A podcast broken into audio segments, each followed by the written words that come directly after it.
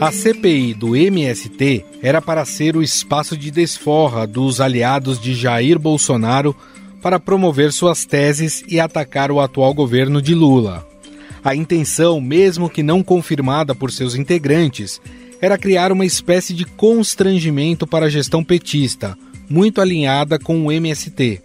Por outro lado, era visto como um espaço de oposição aos ataques sofridos pelo ex-presidente Jair Bolsonaro na CPMI dos atos de 8 de janeiro.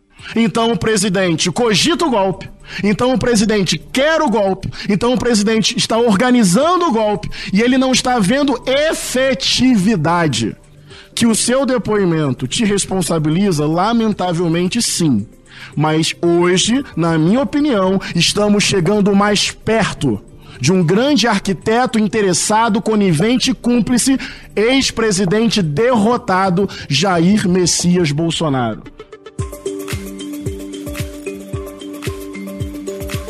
Mas, com o passar do tempo, a comissão foi sofrendo reveses promovidos principalmente por acordos entre o atual governo e o Centrão o Republicanos, que negociou ministérios na gestão petista, retirou seus parlamentares oposicionistas do grupo, assim como também fizeram PP e União Brasil. Com isso, os bolsonaristas perderam a maioria na CPI.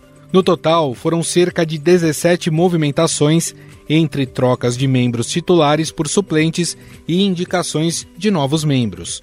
O presidente da CPI, o tenente-coronel Zuco, reclamou que o governo estava fazendo pressão junto às bancadas para colocar aliados. A gente só pode entender que o ministro foi induzido ao erro, porque, sinceramente, não há motivo algum para o não comparecimento dos integrantes daquele Instituto da Reforma Agrária de Alagoas, literal.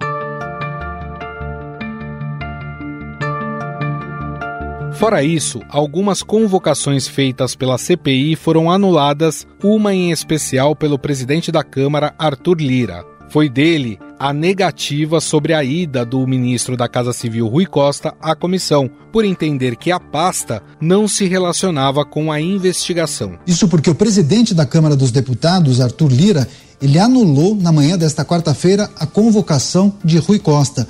Ele atendeu a um pedido do petista Nilton Tato foi contra o requerimento de convocação, aprovado pela comissão. No despacho, o presidente da Câmara disse que a convocação precisa ter fato determinado, que não existe uma ligação clara entre a Casa Civil e as invasões do MST. Por causa dessas sucessivas derrotas, a oposição decidiu não convocar mais nenhum outro membro do governo. O relator, deputado Ricardo Salles, optou também por não prorrogar a CPI por mais 60 dias, fazendo com que ela se encerre essa semana.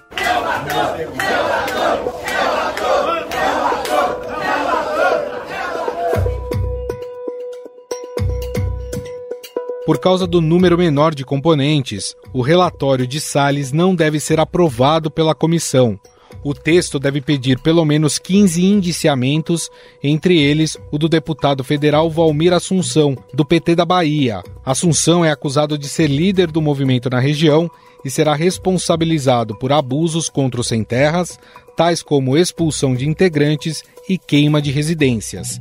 Em depoimento na CPI, a ex-militante do MST, Vanusa dos Santos de Souza, afirmou ter sido expulsa pelo deputado. Eu quero pedir para me mostrar aqui a vocês os tipos de roupa que me arrancaram da minha casa uma e meia da manhã com a minha filha de quatro anos que hoje está com graves problemas psicológicos, meu filho que não tem vontade nem de sair de casa. A figura controversa de Ricardo Salles também contribuiu para a perda de credibilidade da CPI. Recentemente, a Justiça Federal no Pará acolheu a denúncia e tornou o réu o deputado. O ex-ministro do Meio Ambiente é acusado de liderar um esquema de contrabando para os Estados Unidos e Europa de madeira extraída ilegalmente na Amazônia. O ex-ministro do Meio Ambiente, hoje deputado Ricardo Salles, se tornou réu por exportação ilegal de madeira. A Justiça do Pará aceitou a denúncia do Ministério Público Federal contra ele e o ex-presidente do IBAMA, Eduardo Ben. Após a notícia, a deputada Sâmia Bonfim, com quem Ricardo Salles teve alguns entreveros ao longo da CPI, resolveu provocar o relator. Mas os últimos acontecimentos tornam ainda mais grave a presença daquele sujeito na relatoria. Porque ele não é mais só um relator, agora ele é um réu-lator. Tendo em vista que o Ministério Público Federal pediu e foi acatado que ele fosse considerado réu por uma série de crimes. Os governistas costuram elaborar uma espécie de relatório paralelo, sem a recomendação de punições. Nele serão abordados supostos abusos cometidos pela CPI, como invasões de domicílios durante diligências em assentamentos e violência de gênero, que teria sido praticado por Ricardo Salles e pelo presidente da CPI, deputado Zuco, na condução dos trabalhos. Não tenho dúvida que será um relatório muito substancial que vai mostrar não só os crimes que foram cometidos e que são cometidos por esses movimentos que se dizem de luta pela terra, mas que na verdade não querem uma reforma agrária efetiva, bem como propostas que tragam mais segurança jurídica e paz no campo. Todos os casos já foram judicializados e por isso não haverá pedido de indiciamento. Mas afinal, qual o recado que a CPI do MST deixa para a população? O governo vai conseguir barrar qualquer tentativa de investigação no legislativo? Sobre o assunto, vamos conversar com o cientista político e coordenador do curso de Relações Internacionais do IBMEC Rio de Janeiro, José Niemeyer. Tudo bem, professor? Gustavo, como vai? Um abraço a todos os ouvintes da Eldorado. Muito obrigado, professor. Bom, era para ser uma CPI que foi montada para constranger o governo, dada a sua ligação com o movimento do Sem Terra. No final, professor, o que, que deu errado? A intervenção do governo para esvaziar a comissão ou a falta de planejamento e foco de quem pediu a CPI? Olha, eu acho que os dois, até porque por trás da CPI está a existência do MST. Alguns grupos dentro do MST têm realmente uma agenda muito radical com relação à reforma agrária e a ação destes grupos é baseada sim na violência. Nós tivemos várias, várias comprovações disso com invasões de propriedades no passado. Não me lembro se no primeiro ou segundo mandato de Dilma, onde empresas, por exemplo, ligadas à indústria papeleira, vou aqui mencionar qual foi a empresa, foi, as fazendas dessa indústria foram invadidas e destruídas. Né? Mas partes do MST têm um outro, tem uma outra visão, sabem da necessidade da reforma agrária e trabalham numa perspectiva institucional, de pressão institucional junto aos governos eleitos a cada período é, no Brasil. A reforma agrária é um tema importante, sim. O acesso à terra no Brasil ainda é um acesso concentrado. Mais importante, Gustavo, eu acho até a reforma urbana. A propriedade privada nas cidades é muito mais concentrada comparado à propriedade privada no campo. Até porque você tem muito mais demanda, como você estava né, dizendo aqui, muito mais demanda por imóveis na cidade do que no campo, mesmo depois da pandemia. O que aconteceu com a pandemia, Gustavo? Uma saída do, da cidade para o campo, mas é um campo muito próximo da cidade, né? para aquele que mora em São Paulo é aqueles que foram morar ali em Jundiaí, naqueles condomínios. Não é bem o que aconteceu na década de 70, quando houve realmente um êxodo. As pessoas saíram do, do campo, das fazendas, né? Principalmente com a mecanização da agricultura, para poder morar nos grandes centros, que foi muito ruim também para o inchaço dos grandes centros, que os problemas sociais que a gente tem e a gente verifica hoje. Então a reforma agrária e a reforma urbana têm seus grupos de pressão, o MST e o movimento também daquele sem imóvel hum, urbano. Né? São dois movimentos muito fortes, eles são ligados ao Partido dos Trabalhadores, sim como alguns sindicatos são também. Nos últimos 40 anos, principalmente no pós-redemocratização, o Partido dos Trabalhadores, o PT, se organizou muito a partir destes grupos. Então, esses grupos estão ligados. Esta CPI, ela surgiu agora, nesse terceiro mandato do presidente Lula, para, de alguma maneira, atingir o governo, dizendo que o MST é um movimento radical, um movimento é, formado por guerrilheiros. Tem muito exagero nisso. Como eu disse, alguns grupos são mais radicais, outros são mais institucionais. Agora, a CPI em si, Gustavo, eu acho que ela perdeu o foco. Ela perdeu o foco por vários motivos, motivos políticos partidários.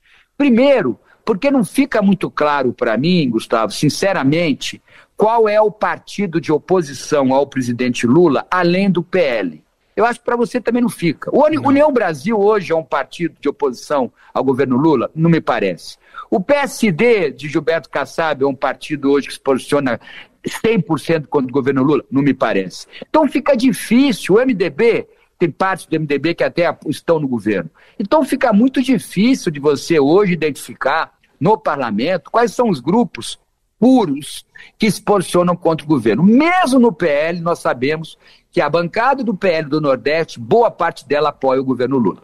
Então, é, também ficou esvaziada por isso. Agora, interessante, professor, quando a gente assistiu alguma sessão da CPI do MST, a gente percebia talvez a falta de conhecimento da maioria dos membros sobre a questão da reforma agrária no Brasil. E digo mais, até para usar um termo da atualidade, a gente via alguns deputados ali naquele colegiado tentando lacrar para o seu público, para a rede social, em vez de debater seriamente um tema como o senhor falou.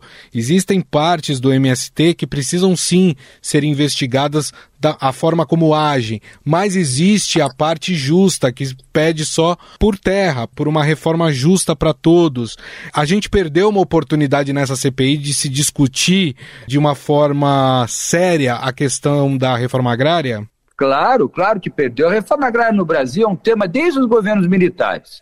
Se eu não estou enganado, no governo Castelo Branco já se falava de reforma agrária e, e, e foi posto, posto em prática um plano de reforma agrária muito interessante desapropriação, inclusive perto de rodovias. Isso é conhecido por quem estuda a reforma agrária. Depois, o governo Sarney teve o Ministério da Reforma Agrária muito, muito ativo. O governo Fernando Henrique também fez desapropriações agrárias. O governo Lula, claro, aumentou muito pela pressão dos movimentos sociais da, da qual falei aqui. O Dilma também. Temer, houve reforma, o processo continua mesmo no governo Temer, um governo considerado mais conservador. A reforma, a reforma agrária vem avançando. Tem que fazer mais reforma urbana, como eu disse, mas tem que pensar também naquilo que você falou, uma discussão mais conceitual. Por exemplo, as pessoas só falam da reforma agrária no, no, no, no, latifúndio no Brasil, que é aquela grande propriedade improdutiva. E o minifúndio? São também milhares de propriedades que não produzem nada.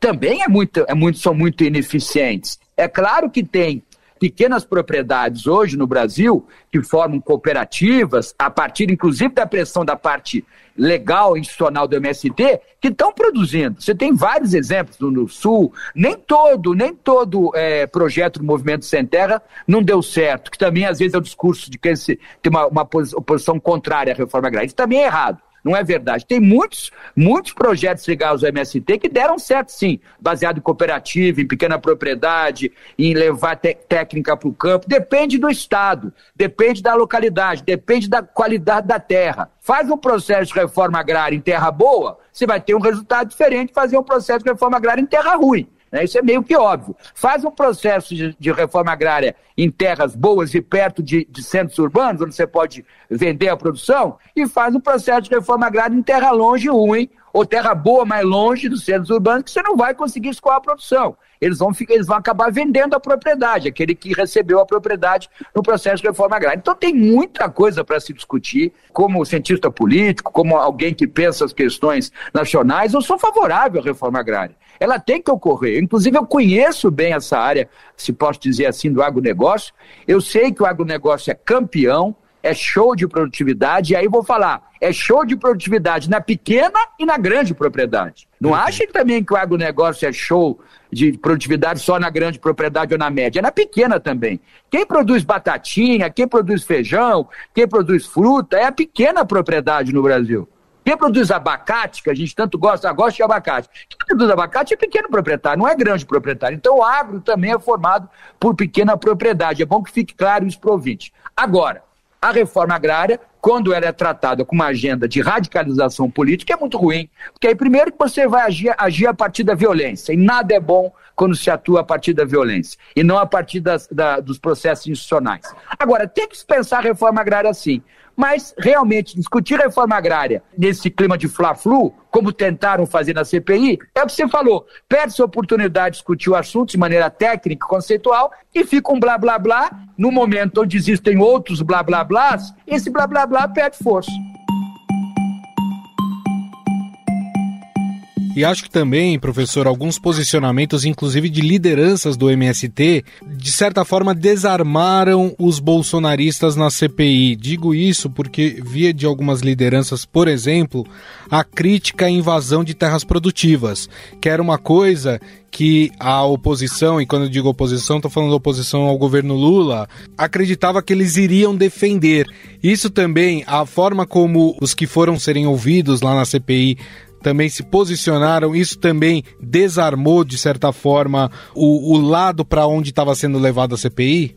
Desarmou, até porque nós conhecemos já bem o presidente Lula. Você é novo, mas eu conheço bem o presidente Lula. É o terceiro mandato que eu acompanho dele. Eu duvido que o presidente Lula, em algum momento da vida dele, mesmo no privado, ele tenha sido favorável à invasão de terra produtiva. Isso é um factoide, isso nunca foi dito. Podemos não gostar do presidente Lula, achar que ele tem N defeitos, tal, tal, tal. Mas que ele defendeu é, invasão de terra produtiva, isso é uma bobagem. E bobagem. Nunca falou isso. E olha, e, e conheço também os membros do, do, Partido dos Trabalhadores que trabalham com o tema reforma agrária, como também conheço outros partidos que gostam de discutir esse tema. eu, eu não vejo ninguém defendendo isso. Isso é uma bobagem. Agora, terra improdutiva tem que se observar como está a terra. E aí, Gustavo, você tem mecanismos, inclusive agora aproveitando uma reforma tributária, um mecanismos interessantíssimos. Por exemplo, você tem que pegar a terra no Brasil, aumentar o ITR, que é o Imposto Territorial Rural, que é muito baixo geralmente, aumentou nos últimos anos, mas é baixo,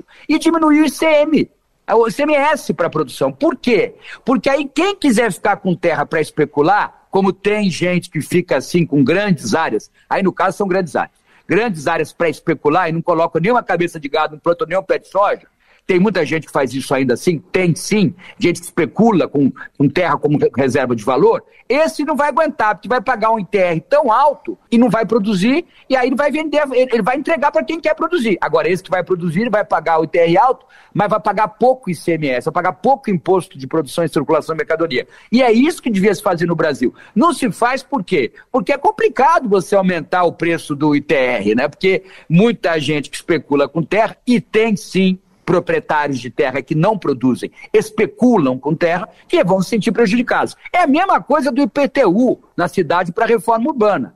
Se você aumenta o IPTU em algumas regiões da cidade, os caras que têm ou por inventário que não foi aberto, um cara que tem mil imóveis, dois mil imóveis e não aluga, não faz nada, fica com aquilo parado para valorizar em determinado período de mercado, não vai aguentar pagar aquele PTU e vai vender. E aí pode se aproveitar ali até para fazer moradia popular, não sei. Aí já seria uma, uma entrevista nossa sobre reforma urbana. Mas que falta, né, uma oferta de imóveis na, no, no meio, imóveis urbanos do Brasil, falta. Nós temos um problema gravíssimo, que é uma vergonha a nossa questão da alocação de, da propriedade na cidade. Agora tem uma figura figura, professor, que a gente precisa falar dela, que é o do relator da CPI do MST, figura polêmica, que é o deputado Ricardo Salles, que recentemente foi arrolado aí em um processo lá na Justiça do Pará por um esquema de venda ilegal de madeiras da Amazônia para os Estados Unidos e para a Europa. A falta de credibilidade de quem estava relatando essa CPI também ajudou para o seu eh, encerramento melancólico, se a gente pode chamar assim? Gustavo, eu vou até aqui falar algumas coisas sobre o ex-ministro eh, Salles, vou buscar ser justo. Primeira coisa, o ministro Salles conhece muito pouco a agropecuária. É ligado à Sociedade Rural Brasileira, que é uma entidade de agropecuaristas importante de São Paulo. Ele é ligado, sim, mas ele nunca foi alguém que ficou lá no meio da, da lavoura, né, envolvido com a pecuária. Ele é um advogado, boa formação, assessorou o ex-governador Geraldo Alckmin, hoje vice-presidente de Lula, né? Assessorou trabalhou no governo, no governo Alckmin, quando o Alckmin foi governador. É uma pessoa ligada a grupos econômicos, principalmente de São Paulo. Não tem informação com relação a questão da, da madeira, né, da, de um possível crime com relação à venda de madeira, não tem essa informação, mas acho que, primeiro, o Salles não é uma pessoa muito ligada ao meio, ele tem amigos que são ligados ao setor, mas não é alguém do setor. Segundo, e, essa, e essa questão da, da, das madeiras, do, do, possível crime, eu não posso mencionar nada. Claro. Como ministro do Meio Ambiente, Salles até era muito difícil a conversa com ele, porque ele, era, ele tinha um discurso já muito pronto. Mas ele, por exemplo, é, é importante a gente ser justo, né, aqui junto aos, aos ouvintes da Eldorado. Ele, com relação a medidas que ele dizia que era importante é, deixar de pensar no meio ambiente, ou pensar menos só no campo e pensar na, mais, na cidade, por exemplo, trabalhou muito pelo marco regulatório do saneamento básico, que é fundamental. Esse outro ponto, né? Meio ambiente não é só preservação de árvore, meio ambiente é banheiro digno para cada cidadão brasileiro, com água potável. Isso é meio ambiente também. Então, acho que até tinha alguma, algumas questões na agenda de Salles que eram interessantes. Mas ele se perdeu muito porque ele ficou muito é, refém de grupos é, econômicos brasileiros ligados ao agronegócio, aí sim, e esses grupos nem todos têm uma visão moderna do próprio agronegócio. Não tem jeito, Gustavo, nós vamos ter que parar de usar recursos no mundo. E o Brasil vai ter que participar disso. Não vai dar para usar todos os recursos que a gente tem. E terra é recurso. Floresta é recurso, bioma é recurso, água potável é recurso, petróleo é recurso. Não vai dar para usar tudo. E enquanto a gente não, não se conscientizar disso, nós vamos continuar produzindo, usando muito recurso e essa produção, produção não vai se manter e nós vamos estar gerando na outra ponta problemas graves de meio ambiente. E o Brasil tem muita responsabilidade sobre isso. Eu tenho estudado muito isso inclusive no, com um grupo do, do pessoal da Amazônia, pessoal da Amazônia brasileira, está na hora do Brasil é, definitivamente é, ser líder dessa negociação, mas para isso, envolvendo a Amazônia, para isso ele vai ter que ser o primeiro a dar o exemplo com relação à preservação de recursos. Professor, até para a gente terminar aqui nosso papo, não é porque acabou a CPI do MST que o governo vai escantear, colocar de lado a questão da reforma agrária. O que está faltando para, de fato, se fazer uma reforma agrária séria nesse país que possa contemplar principalmente aqueles que precisam de terra para produzir e para trabalhar? Gustavo, primeiro, que eu acho que talvez o ouvinte não tenha essa noção, você precisa desapropriar. Desapropriar é caro. Você precisa pagar. Aí eu acho que talvez nem todos tenham essa noção. Quando alguém é desapropriado, recebe algum tipo de, de título, tal. Não é uma coisa violenta que vai tomar fazenda, né? Tem um processo que vai envolver desapropriação e tem que ter recurso, tem que ter dinheiro para isso. Essa é a primeira questão, né? Uma questão do orçamento. O governo Lula, a partir da batuta do ministro Haddad, é um governo, talvez ninguém esperasse isso, que está cada vez mais preocupado com a questão do gasto, pelo menos Haddad. Né? Nesse ponto, o governo Lula até tem um pé próximo da, de, uma, de uma agenda mais, mais, do ponto de vista de contração de despesa, uma agenda liberal. E agora, a, a reforma agrária, ela, ela, ela, precisa de dinheiro envolvido, ela tem um outro problema que também a reforma agrária é feita em propriedades que estão nos estados.